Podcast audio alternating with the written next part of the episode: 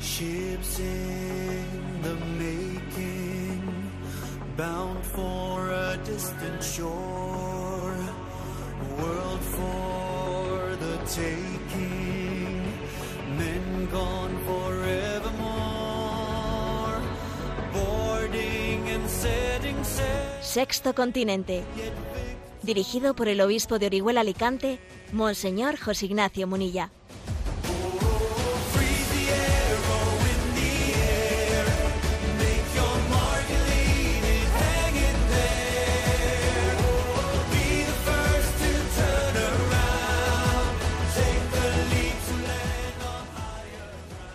Cordial saludo a todos los oyentes de Radio María. Un día más, con la gracia del Señor, nos disponemos a realizar este programa radiofónico llamado Sexto Continente, que lunes y viernes, de 8 a 9 de la mañana, una hora menos, en las Islas Canarias, realizamos aquí en directo en Radio María España. Hoy quiero abrir el programa contando una cosa buena y positiva de un político. ¿De acuerdo? ¿Eh? Ya sabéis que, que los programas anteriores hemos puesto el dedo a la llaga pues sobre la inmoralidad que está existiendo en muchos pactos políticos, ¿eh? en la inmoralidad que existe, bueno, y esa inmoralidad eh, continúa, ¿no? Una, pero bueno, creo que también es importante allá donde haya un testimonio darlo a conocer. Esa inmoralidad continúa, ¿eh? con una, con un modelo de política en el que no, no entiende lo que es ponernos al servicio mm, del bien común, entendiendo la política como un ejercicio de practicismo en el que todo vale para seguir en el poder, el fin es seguir en el poder, sea como sea, pactan- pactando lo que sea, y bueno, pues lo estamos viendo en España, ¿no? En estos días aprovechando los mundiales de fútbol, pues bueno, pues se, se tramitan de manera express iniciativas legislativas, eh, pues despreciando, eh, vamos, ignorando, ni siquiera solicitando ningún tipo de informe jurídico de ningún tipo, y entonces, bueno, pues se derogan, se derogan delitos a petición de los cómplices de los delincuentes como condición para que así yo te siga eh, apoyando y tú puedas seguir en el poder más tiempo. Bueno, estamos viendo, pues aprovechemos que la gente está viendo el fútbol, pues para, ¿no? Para hacerlo con el mínimo de desgaste político posible. Entonces, claro, existe el peligro de dejar de creer, ¿no?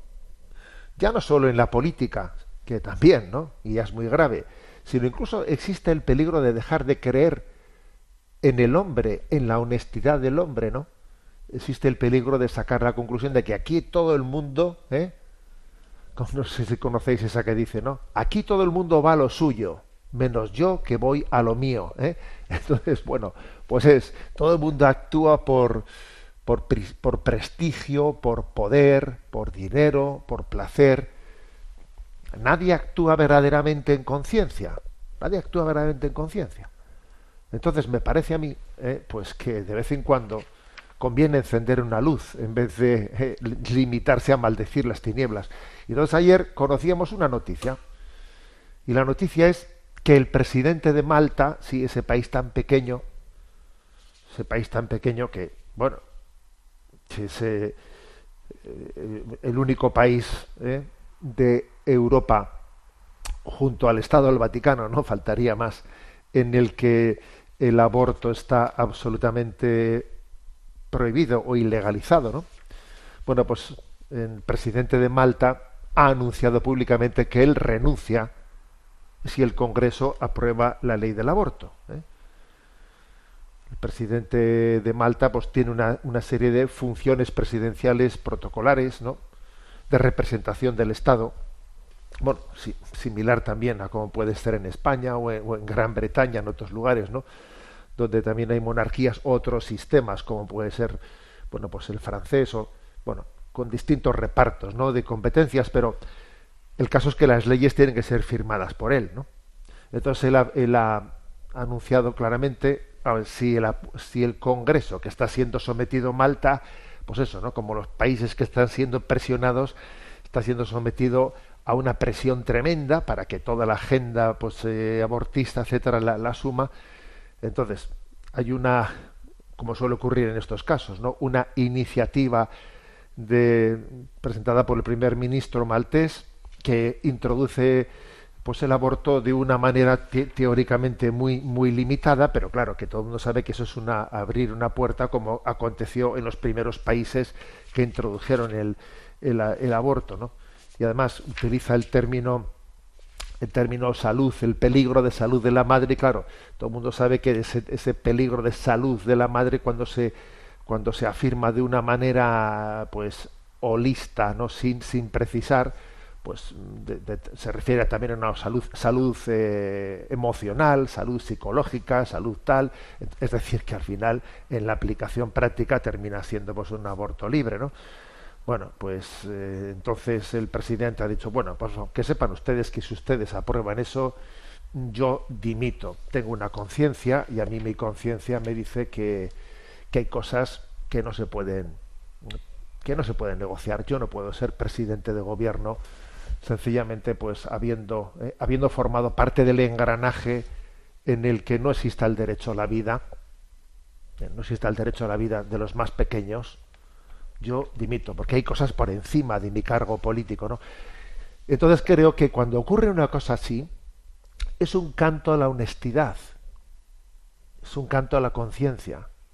Y alguno dirá, ya, pero eso no es práctico, porque mira, esta persona total va a dejar de ser presidente y ya, ya no podrá influenciar ni hacer nada. Entonces ya más vale que se quede ahí que, y que, bueno, pues mira, tú ahí pon tu firma y luego, a ver, ¿y, y, para qué ha servido eso, ese actuar en quienes han entrado por ese camino? No ha servido para nada, no ha servido sino para que cada vez la conciencia moral sea más oscura, más oscura y más oscura.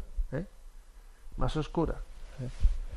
Entonces creo que el, la verdad tiene que ser confesada íntegramente, explícitamente, ¿no? Y la conciencia, el poner la conciencia por encima, por encima del practicismo, pues es lo que va a salvar a la humanidad, es lo que va a salvar a la humanidad. Hay cosas que son tan sagradas que no tienen precio, ¿no? Entonces, en medio de un mundo, pues que en el que vemos el espectáculo, ¿no? El espectáculo de, pues de donde dije digo digo Diego que aquí cojo te vendo es como hacer una especie ahí no de mercadillo de yo, te doy tú me das. Mm, lo que yo en teoría vine aquí a defender o a construir no tiene que ver nada con lo que finalmente hago no para agarrarme al poder y seguir en el poder no intentar intentar tener anestesiada la opinión pública y dale que te pego. A ver es un canto a la esperanza el que un presidente de un gobierno diga, bueno, señores, que sepan ustedes que yo dimito eh, si eso se presenta. Mm, bendita conciencia, bendita conciencia, ¿no? En la que en la que entendemos que tenemos que ante, ante quien tenemos que responder es, es ante Dios, es ante la verdad. Y nuestra conciencia, pues, no deja de ser sino ese tribunal, ese balcón que se asoma a nuestra vida y nos dice, oye, ¿estás actuando bien? ¿Es tu, vida conforme, ¿no? Conforme a la verdad. ¿Es tu vida conforme, conforme a Dios? Bueno, bendita conciencia ¿eh? y bendito testimonio del presidente de Malta, de, este, de, uno de los países más pequeños de Europa, ¿eh? que, ha sido, ¿no? Que ha sido hasta ahora, pues como eh, la, Galia de, Asteris y Obelis, vamos, resistiéndose, ¿no? Frente al aborto, ¿no?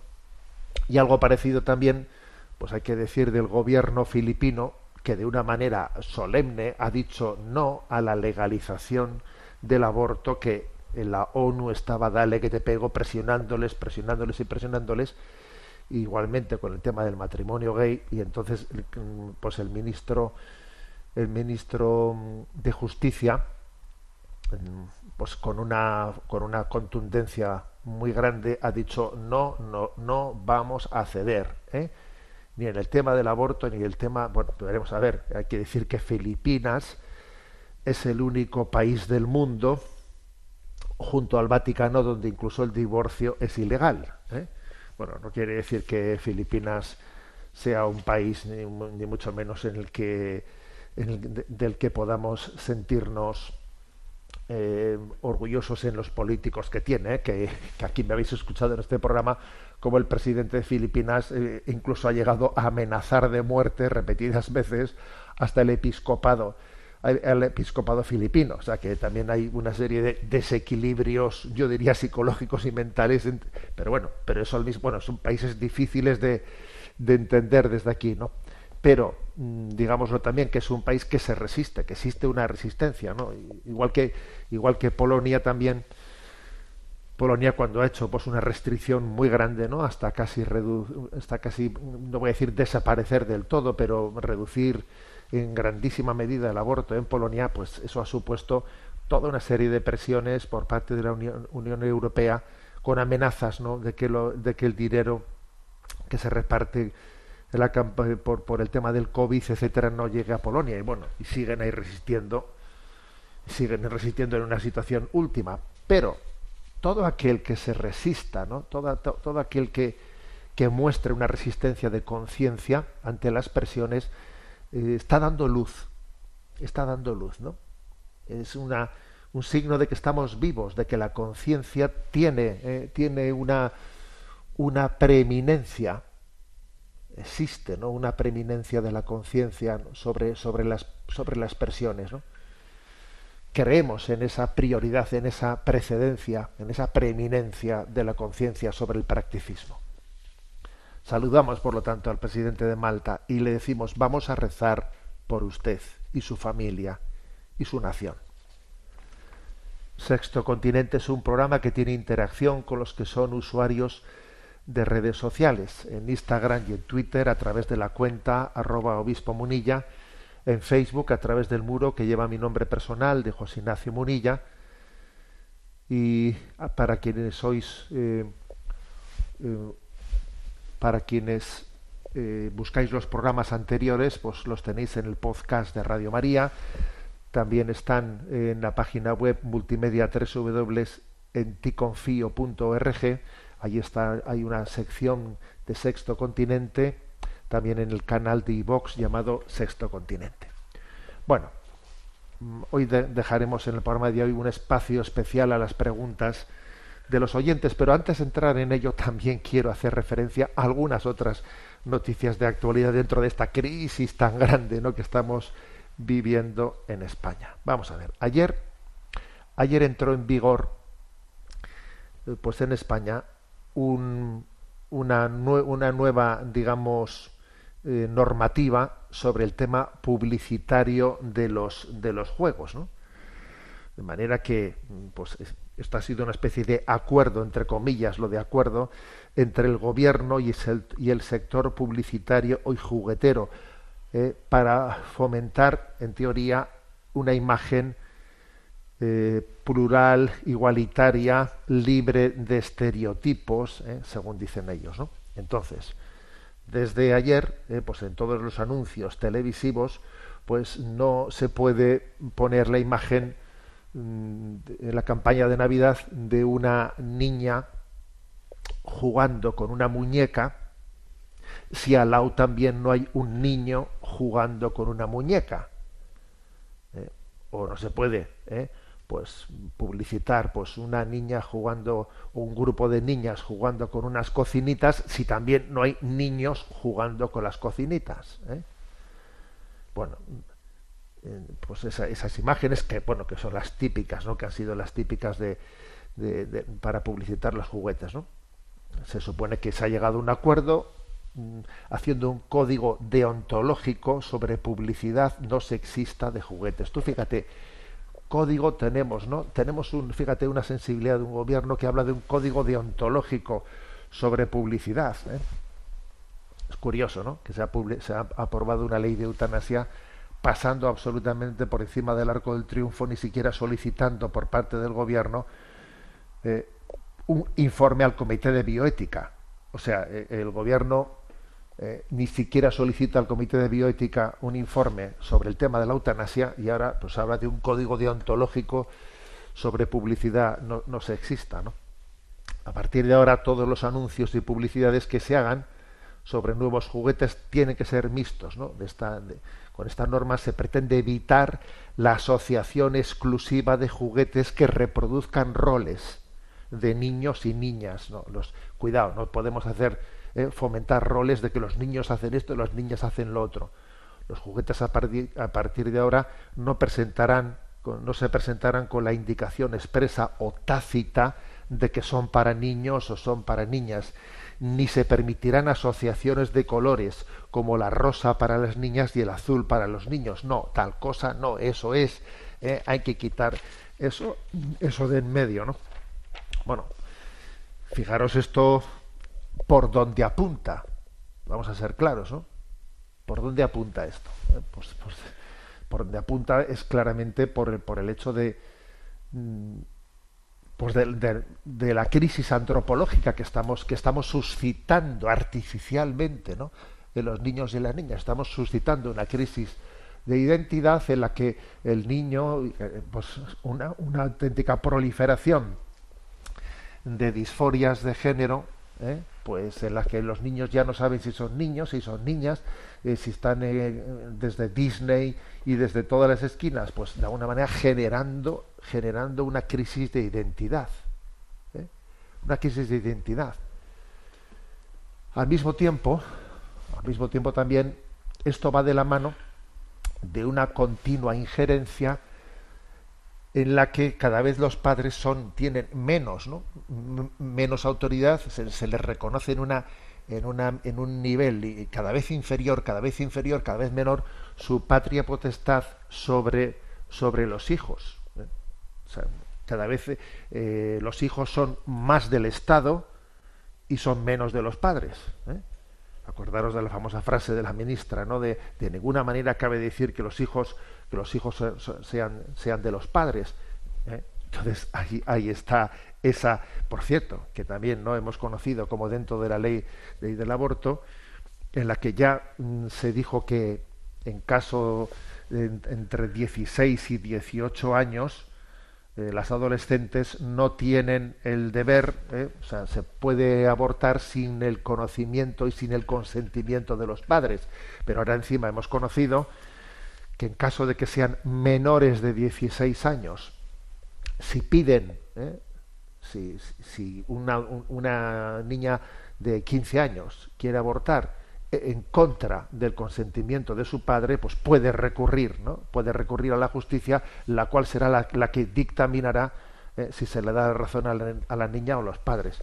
Bueno, y, curiosamente también hemos conocido ¿eh? que una menor de edad que esté acogida por, por los servicios sociales, ¿eh? que esté bajo tutela de los servicios sociales, si queda embarazada, si queda embarazada, eh, es, serán eh, los servicios sociales los que tengan en última instancia el derecho a decidir sobre si esa niña va, va, a abortar. O sea, en ese caso no es la niña la que dice, no, yo quiero, yo quiero tener, llevar adelante ¿no? este embarazo. Nada, como sean los servicios sociales los que la estén tutelando, entonces, entonces tiene derecho a decir, a decidir, no, esta niña no tiene madurez, eh, madurez intelectual, emocional para decidir ser madre y nosotros decidimos que aborta, porque está tutelada bajo los servicios sociales. O sea, que se le, que se le acaba reconociendo al Estado, a los servicios sociales, un poder y una autoridad sobre menor que no se le reconoce a los padres, cuando están los hijos bajo la tutela de los padres. ¿no? Ojo con esto que tiene que tiene su qué. ¿eh? Y dentro de esta tendencia, dentro de esa tendencia os voy a poner un audio, un audio sobre en el que habla, bueno, que obviamente, ¿no? Pues está, está hecho diciendo algo que es absolutamente, está hecho por el Ministerio de Derechos Sociales, ¿no?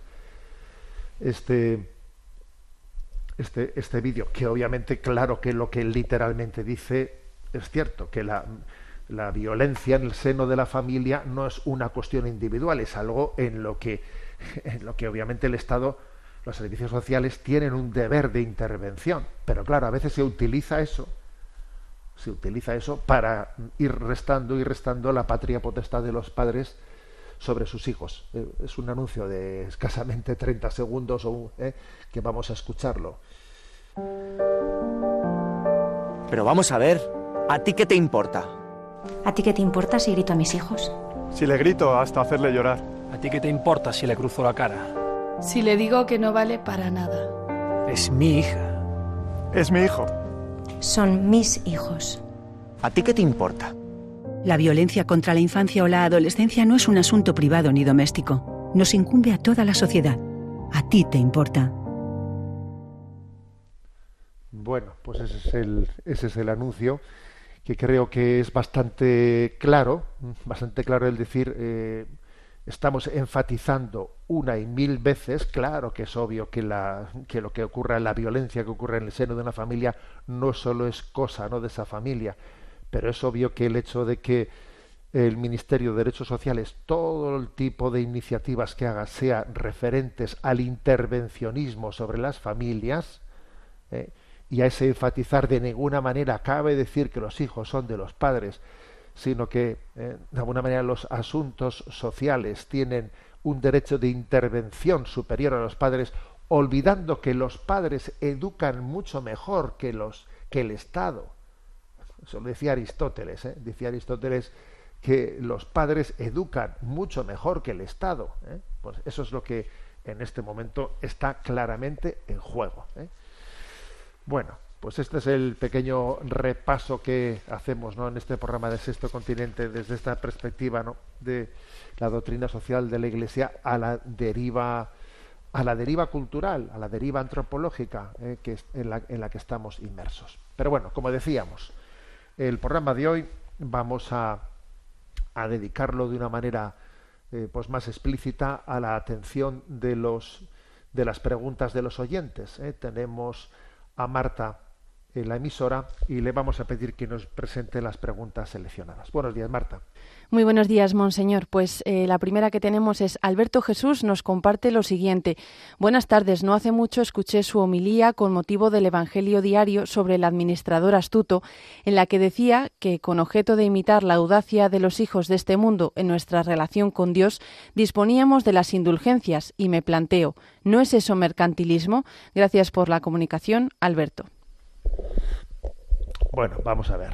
Eh, la vivencia, el recurso a las indulgencias, ¿no? Pues para bueno, esto eso viene a, cuento el contexto, porque igual lo digo a algún oyente así sin más con la pregunta no lo ha entendido. ¿eh?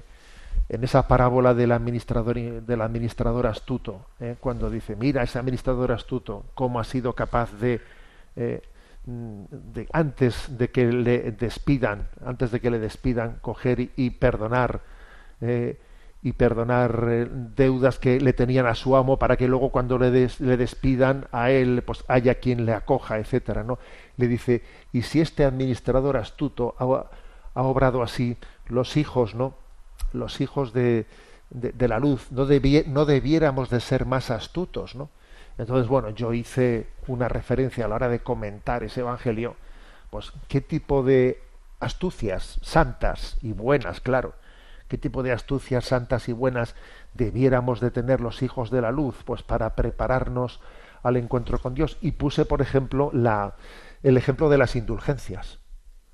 Hombre, pues por ejemplo, la Iglesia nos da las indulgencias, ¿no? Como una forma de purificación de nuestros pecados en la vida, ¿no? De, todo lo que los, de todo esa pena temporal que el pecado haya podido ir generando en nosotros. Y si tuviésemos conciencia de que lo prioritario pues es preparar nuestra salvación, lo lógico sería que recurriésemos a esas indulgencias, ¿no? Eso nos haría santamente astutos. Bueno, vale, pregunta Alberto, solo por contextualizarlo. Alberto Jesús pregunta, ¿y esto no es mercantilismo? A ver, eso podría ser hecho con un espíritu mercantilista. Existe ese riesgo, claro. Recurrir a las indulgencias eh, tiene que ser hecho con un espíritu puro, no con un espíritu mercantilista. ¿eh? Pero el hecho de que exista el riesgo ¿no? de ese espíritu mercantilista no quiere decir que las, que las indulgencias en sí mismas no, pues no sean un regalo, un don de Dios, porque en el fondo, ¿qué son las indulgencias? Es el, el recurso a, a la conciencia de que, de que no nos salvamos solos, de que existe una comunión en el cuerpo místico de Cristo, de que también de los de la sobreabundancia de, de los dones de, de, la Virgen María, de todos los santos, por esa, por esa especie de ¿eh? vasos comunicantes que existe en el cuerpo místico de Cristo, de la comunión de los santos, también nosotros podemos eh, purificar nuestros pecados por la intercesión de ellos. Y esto es acogerse a las indulgencias, ¿no? Entonces esto es mercantilismo. Oiga, perdone, esto en sí mismo es fe en el cuerpo místico de Cristo, en la, en la comunión de bienes que Dios ha hecho entre nosotros. ¿no? Por tanto, en las indulgencias son mercantilismo, ni hablar. Podría ser que una persona se acercase a ella con un espíritu, pues con un espíritu que en el que nada más no entienda que es que para que una mm, indulgencia sea efectiva, eh, lo que hace falta es un espíritu humilde y contrito y humillado. O sea, hace falta un verdadero acto de contrición, una conversión interior.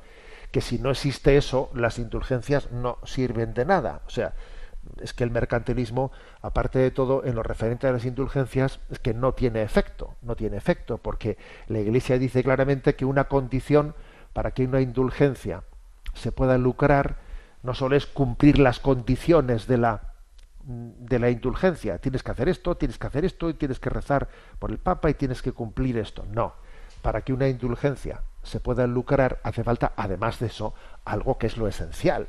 Y lo esencial es tener un verdadero acto de contrición, es decir, un rechazo pleno de toda, eh, de toda connivencia, connivencia con el pecado y un deseo de santidad y un pedirle a Dios que me purifique, ¿no? O sea, eso es lo que le priva a las, a las indulgencias de ningún tipo de complicidad con el mercantilismo. ¿eh?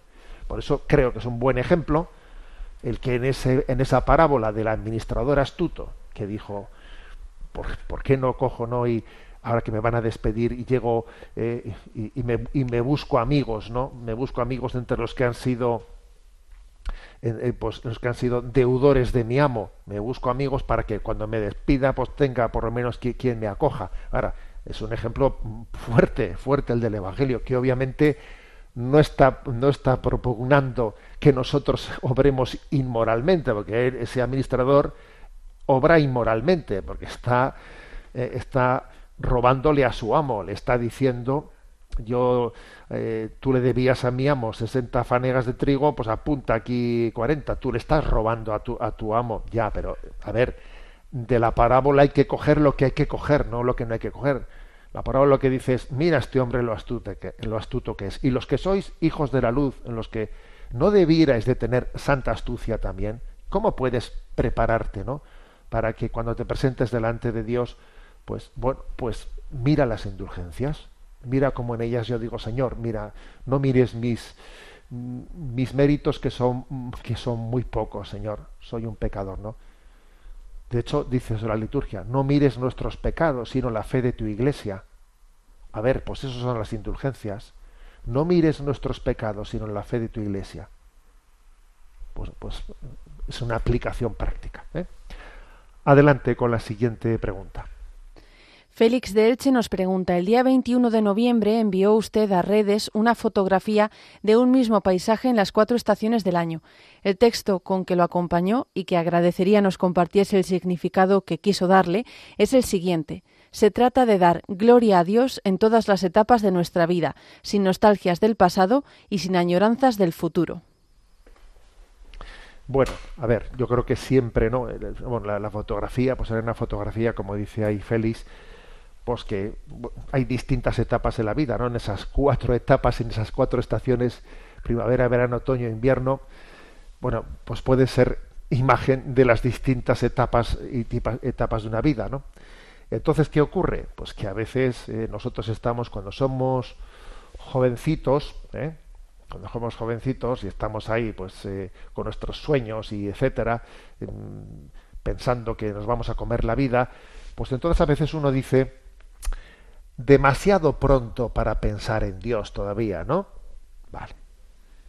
Y luego cuando llega la etapa, ¿no? Pues ya, digamos, de los eh, 30 años, de los 30 años que se supone que en el mundo laboral y, familiar tiene que estar en ese momento, pues entonces coge esa, está, claro, ese momento el reto clave, ¿no? Entonces, demasiado ocupado para pensar en Dios, ¿sabes? ¿Eh? Y y luego llega el momento de la ancianidad, ¿no? Y el momento de la ancianidad ya, pues parece que si dijésemos, no, pues mira, ya estoy con añoranzas, estoy ya nostálgico, si hubiese hecho esto, si hubiese hecho lo otro, ya pues eh, veo, veo, la, veo mi vida ya con un tono, ya viendo que esto como que ya no es reparable, los errores de mi vida ya no son reparables, no tengo esperanza, en el fondo se me ha, se me ha escapado el tren, es como si dijese ya demasiado tarde, ¿no? Demasiado tarde para pensar en Dios, ¿no? Entonces parece que siempre hay una excusa, ¿sabes? Para no vivir el momento presente en la presencia de Dios. ¿eh? Pues eso. Eh, entonces, yo lo que decía en ese mensaje es, me da igual si es primavera, verano, otoño o invierno, me da igual. Se trata de dar gloria a Dios en todas las etapas de nuestra vida, sin nostalgias de del pasado, ¿no? Y sin echar el balón al futuro, ¿eh? sin añoranzas del futuro. O sea, no, vivir el momento presente en intensidad de amor, ¿no? Si soy niño, si soy adolescente, si soy un joven, si soy un, eh, adulto, si soy un anciano, todos los momentos de la vida son los adecuados para dar gloria a Dios. Dar gloria a Dios en invierno, dar gloria a Dios en otoño, ¿eh? en verano, en primavera. Este, este, era un poco ¿no? el sentido de ese mensaje, que creo que es muy, muy práctico, porque existe una tentación que es estar siempre pensando en un escenario distinto del que estoy para dar lo mejor de mí mismo. ¿eh? Estar esperando un cambio de circunstancias, un cambio de, ¿eh? de, escenario, y entonces yo daré el do de pecho. No, el do de pecho me toca darlo hoy. Solo por hoy, ¿eh? que decía Juan 23, solo por hoy. Solo por hoy voy a hacer esto. Y, está. y mañana vamos a ver, ¿no? Solo por hoy me centro en dar gloria a Dios, que para, es, que para eso he sido creado. Bueno, antes de seguir adelante con las preguntas, vamos a tener un momento musical que os va a hacer un poco de gracia. ¿eh? Vamos a ver. Resulta que estos días, estos días, pues, en uno de esos encuentros a veces fortuitos, etcétera, ¿no? Que, que tiene, ¿no? Que tiene uno.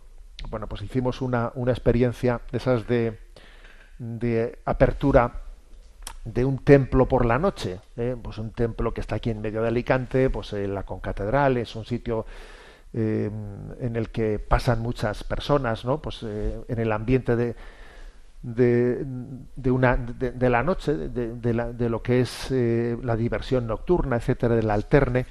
Entonces, bueno, pues se trata de, de hacer también una experiencia evangelizadora, de exponer el Santísimo Sacramento en el templo, de que haya un grupo grande de personas adorando y cantándole al Señor, y de abrir las puertas del templo de par en par, ¿eh? con esa música que dentro está sonando, y que algunas personas salgan fuera invitando a todos los que a, los que quieran entrar, obviamente, ¿no? Pues entrar dentro del templo y participar de ese momento, invitándoles a que cojan una vela y puedan acercarse al altar y delante del Santísimo depositarla. Bueno, es como una invitación al mundo que pasa por ahí, ¿no?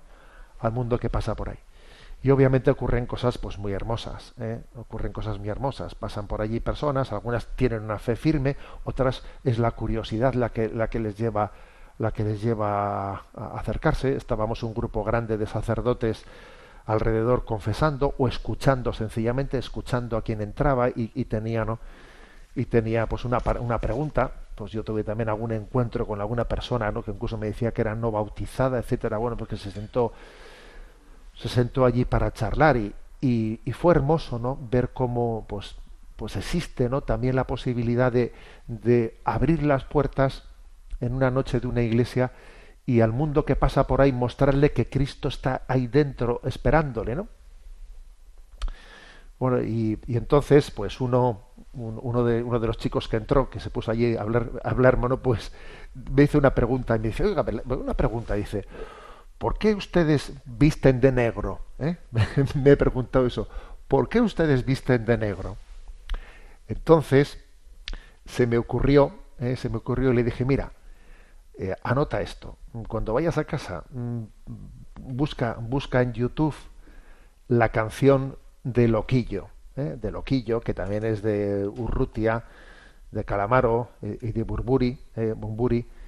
Busca esa canción de Loquillo de El hombre de negro, en el que él dice y, dice también por qué he visto de negro. Y a ver, y piensa un poco, y fíjate y fíjate en las referencias que hace la canción de Loquillo, el hombre de negro, a, a Jesucristo, al Evangelio. Escúchala. Vamos a escucharla también nosotros. Voy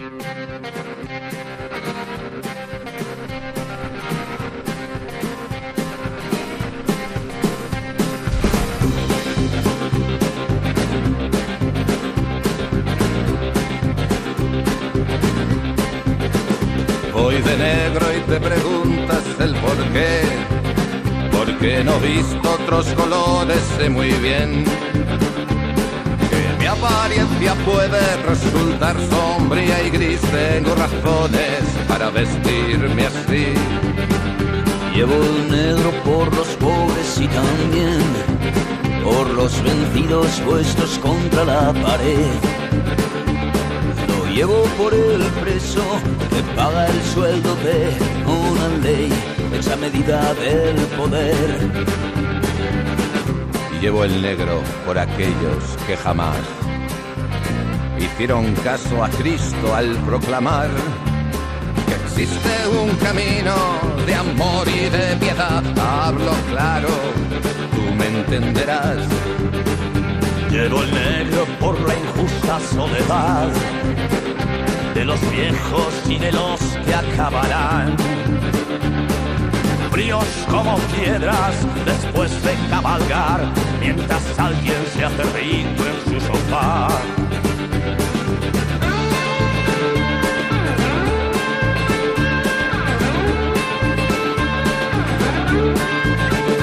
Llevo el negro por el joven que caerá en la guerra creyendo tener detrás a Y a su madre de su lado y no es verdad, es la carne del fuego de un general. Sé que hay cosas que nunca estarán bien, pero nada es imposible, mírame. Yo canto esta canción que puedes hacer tú, mira dentro y carga con tu cruz. Quiero enseñar un arco iris al cantar, pero en mi espalda cae la oscuridad. Y hasta que la luz no brille de verdad, voy de negro y de negro me verás. Voy de negro y de negro me verás. Voy de negro y de negro me verás. Voy de negro y de negro me verás.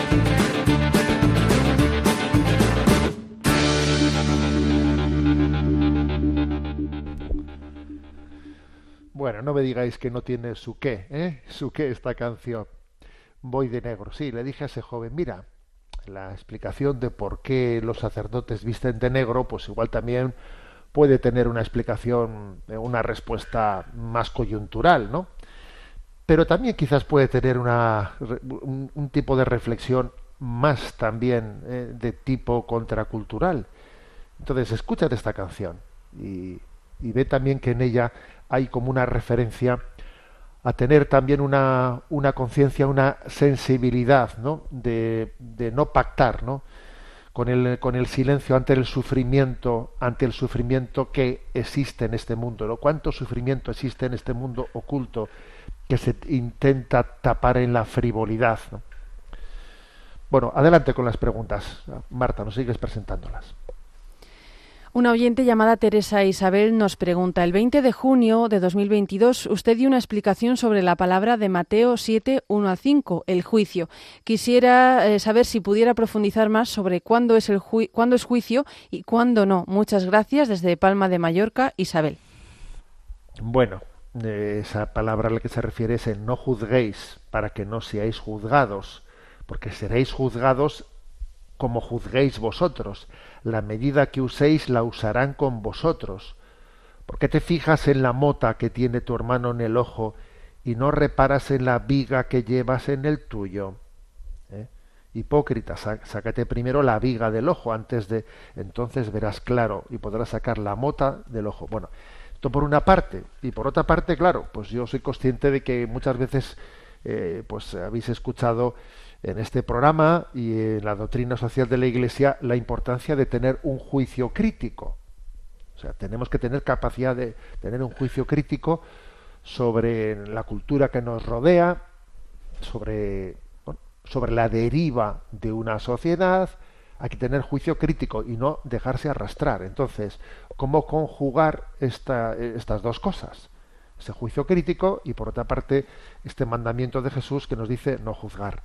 Bueno, pues yo creo, yo creo que la manera de integrarlos ciertamente es distinguir, ¿eh? distinguir entre lo que es el juicio moral dirigido a las personas de el juicio moral que tenemos que referir a los actos, a los hechos, ¿eh? que son dos cosas, dos niveles distintos. Esto es lo primero. ¿eh? Sea, nosotros no, no está en nuestra mano juzgar moralmente a las personas. ¿eh? Su bondad, su, su maldad, el grado de culpabilidad que puedan tener dentro del error en el que están inmersas. No, creo que el Señor nos enseñó, ¿no? Nos enseñó a tener un juicio de misericordia cuando, cuando, cuando dice el Señor, nadie te ha condenado, tampoco yo te condeno. Se está refiriéndose al juicio interior sobre esa mujer que se había entregado a la prostitución. Yo no te juzgo, no te condeno, lo cual no quiere decir que no deje claro cuál es el juicio moral sobre la prostitución, porque de hecho te digo, vete y no peques más. A ver, es que el juicio interior es distinto del juicio de los actos externos. Son dos cosas, ¿eh? Son dos cosas distintas. ¿eh? Entonces, esto lo decía Garrigula Grans, ¿no? Un gran teólogo, un gran teólogo decía, la Iglesia, ¿eh? la Iglesia es intolerante, ¿no? Es intolerante con, con la verdad, es, intolerante porque cree. Y sin embargo es tolerante con los pecadores porque tiene misericordia. ¿eh? El mundo, sin embargo, el mundo, sin embargo, es tolerante con el error porque no cree y es intolerante con los pecadores porque no ama. Es al revés lo que ocurre ¿eh? en el mundo. ¿eh? Fijaros, esta es una expresión de Garrigula Grans que yo creo que si la escuché en una ocasión referirle al Papa, el Papa refirió esta expresión de Garrigula Grans, ¿no? Decía, a ver, el mundo, eh, la Iglesia es intolerante con la verdad porque cree. Y es tolerante con el pecador, con el pecador porque ama. Sin embargo, paradójicamente no, el mundo es al revés. El mundo es tolerante con el pecado porque no cree e intolerante con el pecador porque no ama. Fíjate, esto es exactamente lo que estamos. Estamos en el mundo del relativismo, todo es válido, pero luego estamos al mismo tiempo en, el mundo de la cancelación. Aquí todo el mundo es cancelado, como no seas políticamente correcto eres cancelado, ¿no? Intolerante con el pecador, entre comillas pecador, ¿eh? y tolerante con el pecado. Esto es el retrato del mundo. Mientras que nosotros estamos llamados a lo contrario, ¿eh? intolerante con el pecado y tolerante con el pecador. Es que la verdad es que hay una diferencia abismal entre, entre una cosa y otra. A esto añádase, ¿eh? añádase pues que todo, todo juicio crítico debe de comenzar también por casa, por casa. ¿eh? la autocrítica es, es, clave, es importante, ¿no? Pues eh, cuando somos muy tendentes a hacer juicios críticos de los demás sin poner los ojos en nosotros mismos, ¿no?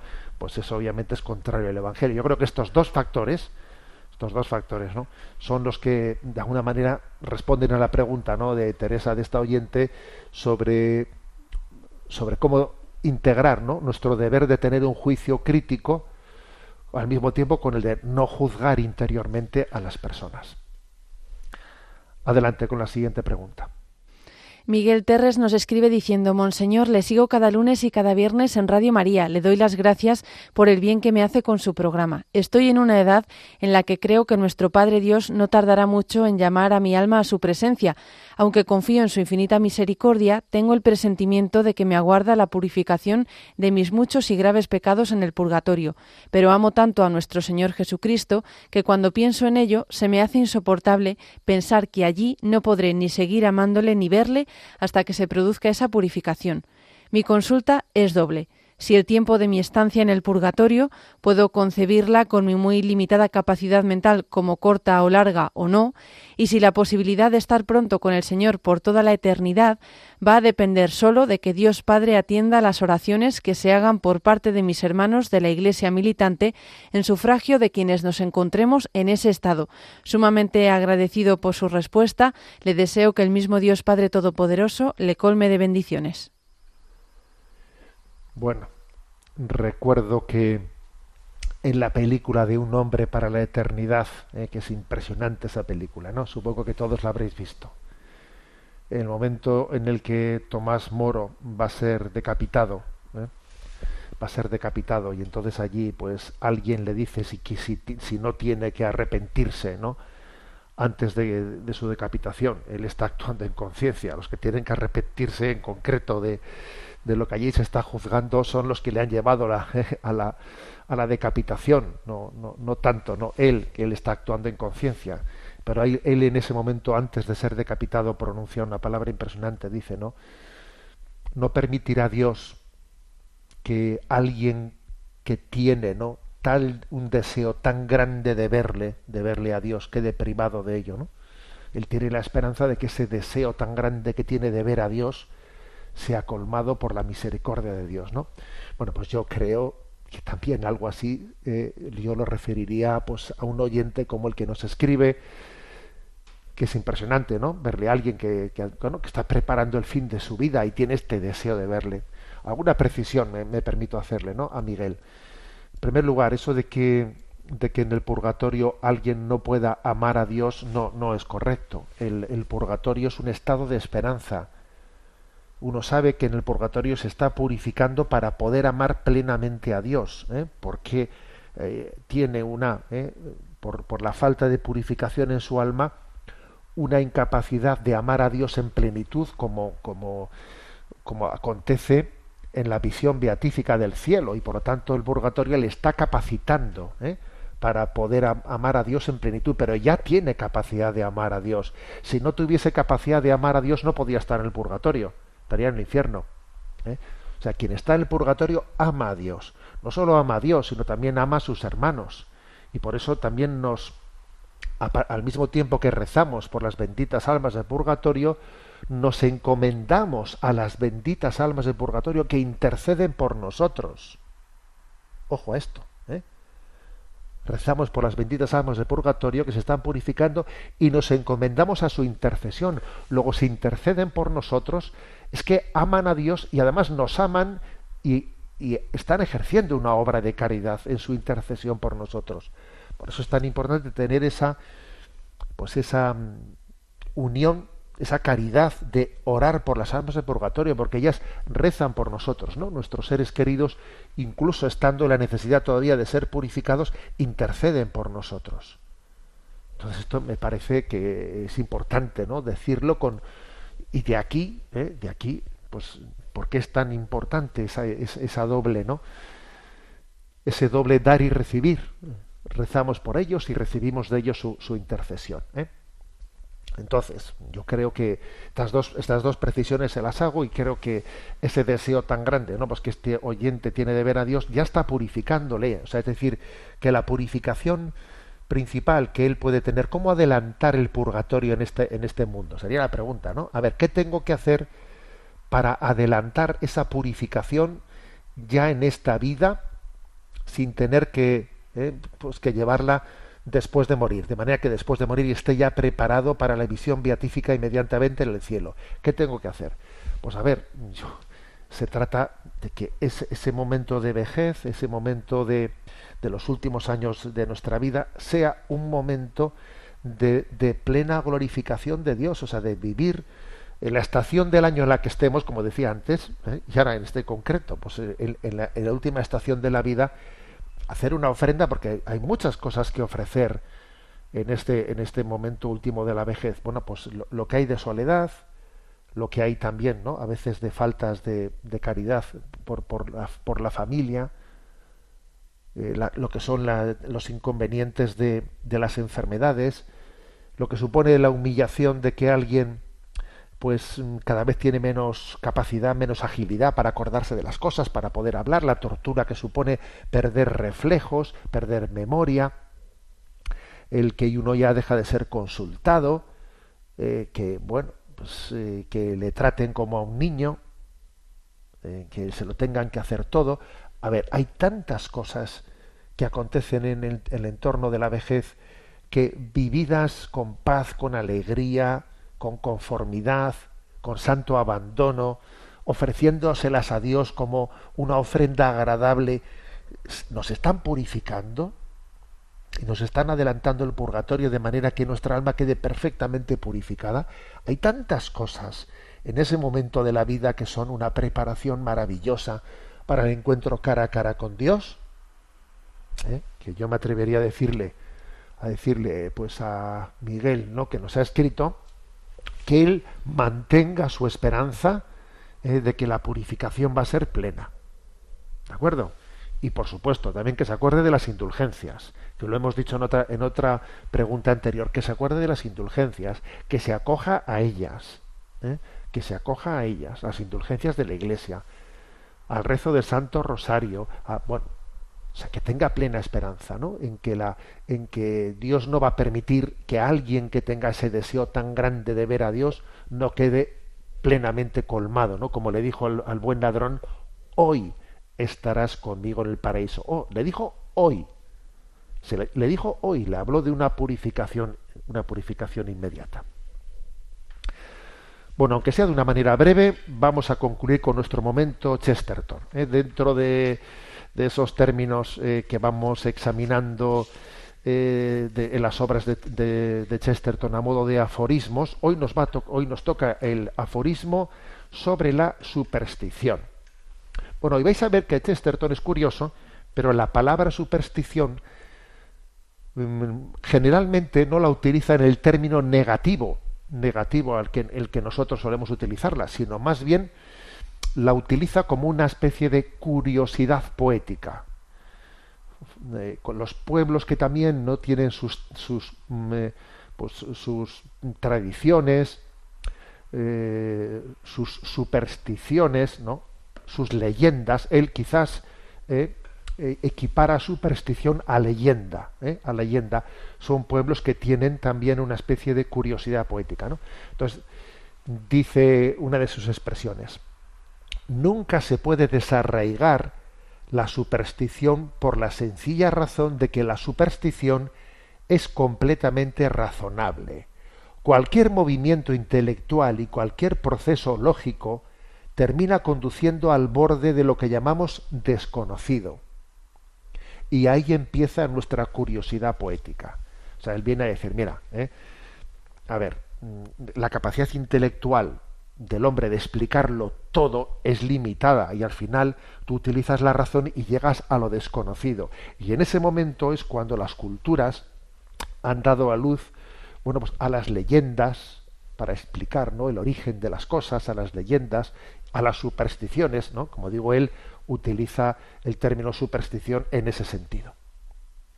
Incluso él critica el recelo contra la superstición propio ¿no? del, del racionalismo. Dice otra expresión suya. Si hubiera una leyenda de la fiebre del heno, usted no creería en la fiebre del heno. Pero si hubiera una leyenda sobre el polen, usted diría que el polen no es más que una leyenda. Oiga, pero ¿sabe lo que le digo? Que la fiebre del heno no existe, pero el polen sí existe. ¿eh? Entonces, todos los, eh, todas las leyendas eh, no son falsas. Algunas, algunas son verdaderas. Eso es lo que viene, lo que viene a decir Chesterton. Él critica a los filósofos escépticos racionalistas que desprecian ¿no? a quienes creen en leyendas, bueno, que creen o formulan leyendas o formulan supersticiones dice otra expresión suya. Esa gente supersticiosa que usted, filósofo racionalista, ¿no? ha conocido, ¿acaso no canta en realidad más canciones, no baila más danzas y no bebe vino con más alegría que usted? Es porque creen en el mal. en el mal de ojo quizás, en la mala suerte, en el mal, bajo toda clase de estúpidos o ignorantes símbolos, pero siempre creen en algo contra lo que hay que luchar. Por lo menos esas personas ven las cosas en blanco y negro y ven la vida como el campo de batalla que en realidad es. Pero usted, se refiere al filósofo escéptico, ¿no? Es desgraciado, porque no cree en el mal y cree muy filosófico verlo todo bajo el mismo manto gris. Curioso, o sea, es decir, Chesterton dice, mira, las leyendas, las supersticiones, por lo menos creían en que existe, en que existe un mal y que frente a ese mal ¿eh? nosotros tenemos que luchar. Pero hoy en día, ¿no? En nombre del racionalismo, ¿eh? pues hacemos una, una, descripción. No, no, yo no creo, no hay que, hay que olvidarse de todo tipo de leyendas y supersticiones, solo creemos en la ciencia. Dice usted, eh, dice es un desgraciado que no cree en el mal y, que, y cree muy filosófico verlo todo bajo el mismo manto gris. Es curioso, ¿no? Dice, mire, estas personas, aunque vivan en supersticiones que no sean ciertas, por lo menos eso les ayuda a luchar contra el mal. ¿eh? Bueno, curiosa, ¿eh? curiosa la, la, perspectiva de, de, Chesterton a la hora de luchar contra el racionalismo, ¿eh? contra el, el, racionalismo y el agnosticismo, incluso teniendo una visión también positiva pues de cómo eh, en, la en, las tradiciones paganas, por lo menos, ha habido leyendas, ha habido supersticiones que, aunque todavía están, son, es necesario purificarlas y cristianizarlas, pero por lo menos creían en el mal y servía, ¿no? Pues para, para no caer en, en un pensamiento de, de rodillo, de, de, rodillo, que es el que hoy en día estamos viendo, ¿no? En el que todo es gris, ni siquiera hay un contraste de blanco y negro, ¿no? Bueno, tenemos el tiempo cumplido. Me despido con la bendición de Dios Todopoderoso, Padre, Hijo y Espíritu Santo. Alabado sea Jesucristo.